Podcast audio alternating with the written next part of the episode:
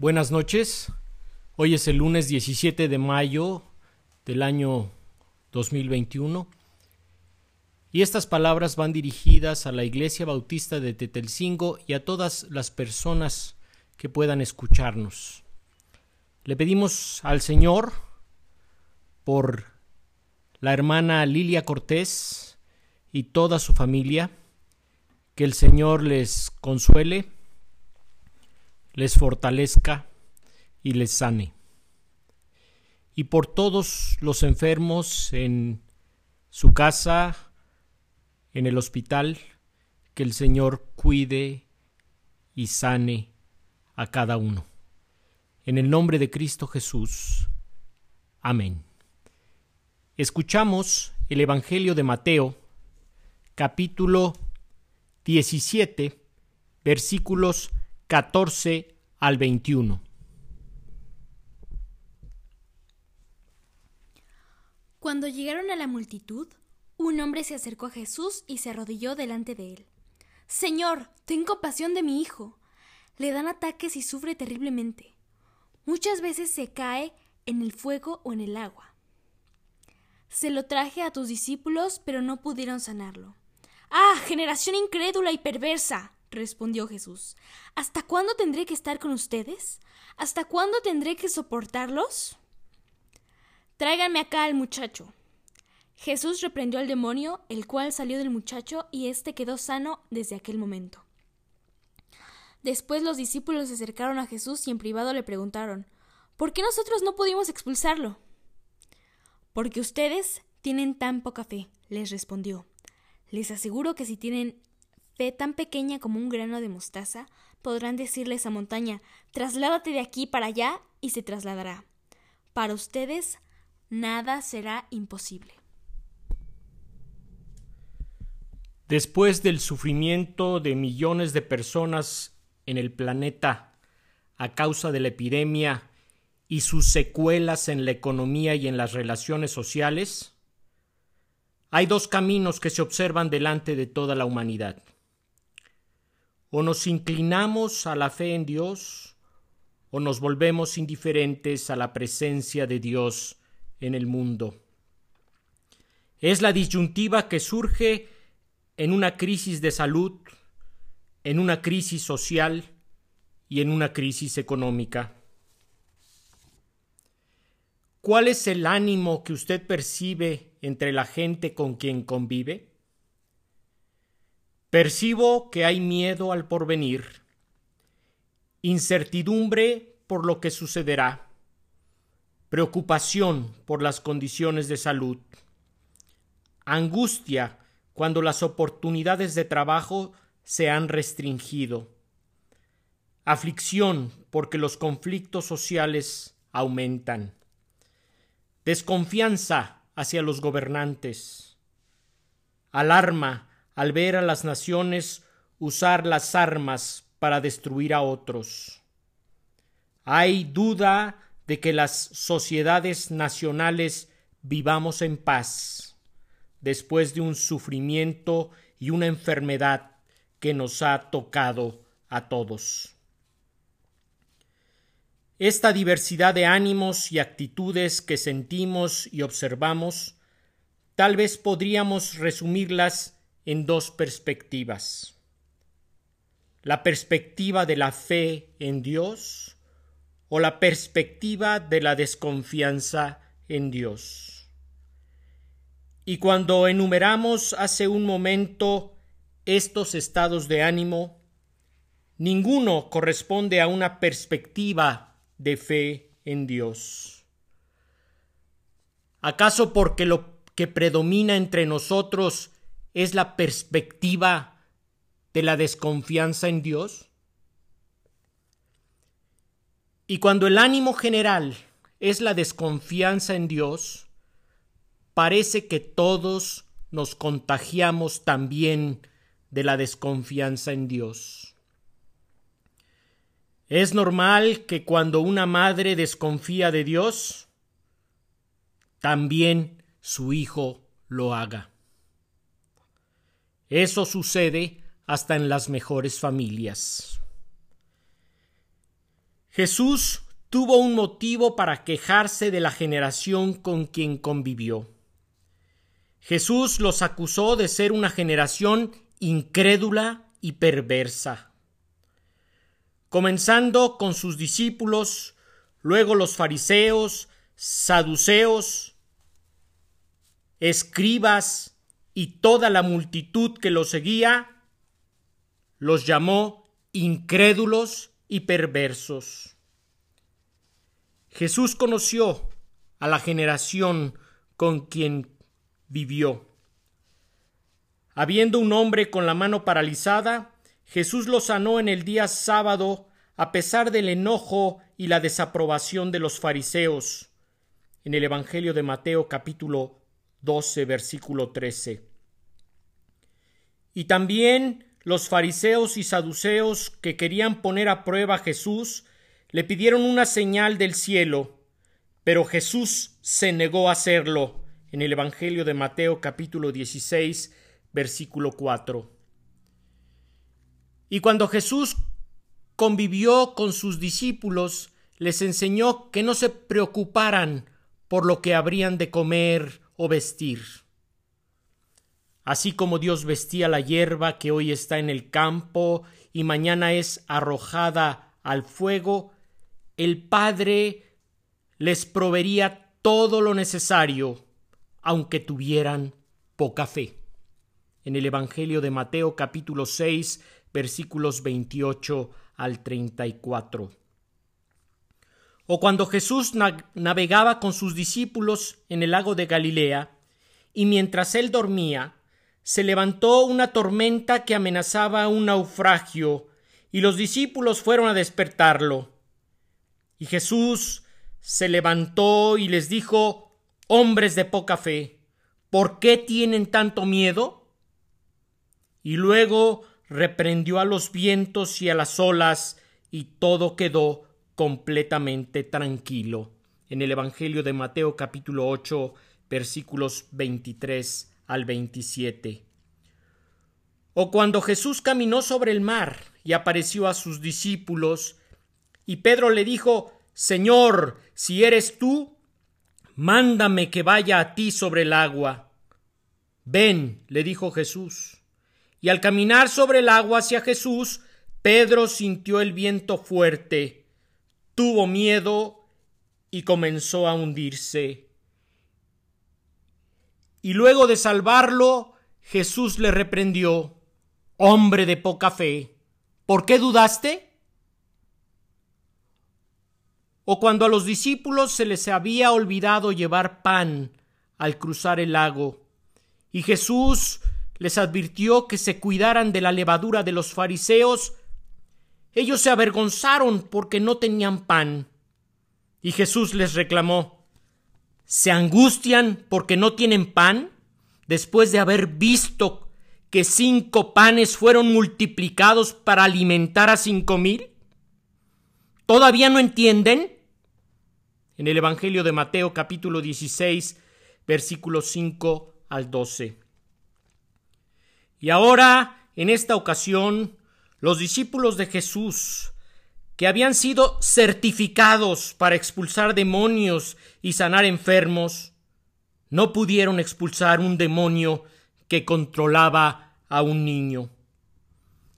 El padre del niño vino a arrodillarse delante de Jesús para pedirle que tuviera compasión de su hijo que sufría, porque sus discípulos no pudieron sanarlo.